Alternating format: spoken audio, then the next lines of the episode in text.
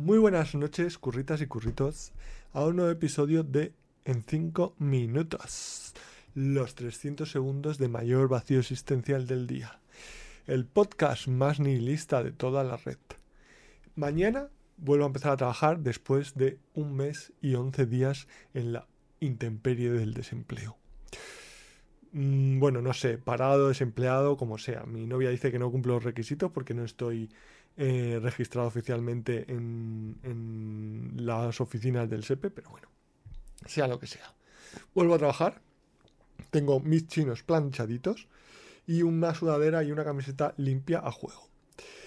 Eh, el ordenador eh, limpiado el escritorio, he instalado los últimos programas que imagino tendré que utilizar y estoy ilusionado de poder volver a empezar algo esa ah, dosis de mm, dopamina que te da saber que vas a hacer algo nuevo, con la esperanza de no repetir viejos patrones, errores, miedos y ansiedades. Obviamente eh, hay mm, mm, errores que estoy condenado por mi propia naturaleza y debilidad em, e ignorancia a repetir. Pues me entrarán miedos. Eh, a veces programando soy un poco desordenado. Eh, porque quiero hacerlo muy deprisa y, bueno, pues acaban quedando códigos no muy legibles, pues probablemente algunas partes quedarán un poco basura. Voy a intentar forzarme a dedicar, ahora que no voy a llevar un ritmo frenético de eh, lo comercial, porque estoy en una universidad, eh, intentaré dedicar, yo qué sé, un par de horas a pensar las cosas mejor, limpiar, comentar, etc. Pero bueno, Quizá también comentar antes de empezar a escribir el código, que es como me enseñaron a hacerlo y casi nunca he cumplido. Pero bueno, vivimos en una era tan acelerada que es imposible reflexionar. Pero bueno, aquí estamos, 300 segundos de reflexión. ¿Por qué vuelvo a la universidad? Porque, mm, bueno, he estado durante mis 20 a mis 30 años, estuve muy vinculado a la universidad y extraje esta lección. La academia es un asco. De los 30 a los 37 he estado muy vinculado a una eh, a la consultoría mm, más top, estratégica, comercial, eh, mm, generadora de impacto eh, del mundo y he extraído este aprendizaje. Trabajar en la empresa privada es un asco.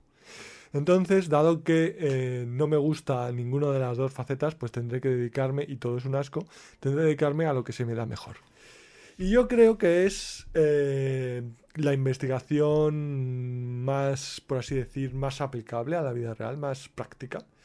Porque en la investigación más teórica académica, pues solo podría aportar beneficios en el sexto decimal. No creo que tenga ni la capacidad para desarrollar nuevas ideas más allá del, sexto decimal, ni, la creatividad, ni la inteligencia, ni el background. O sea que nada.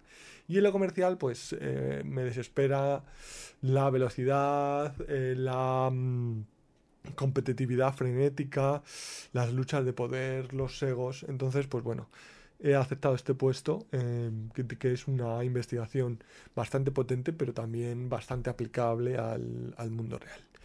Para el que se haya dado cuenta, esto sobre lo que es un asco y tal está inspirado en eh, la presentación de Nanami Kento en el eh, manga anime Jujutsu Kaisen, en homenaje a que eh, acaban de emitir el episodio en el que pierde la vida. Spoiler.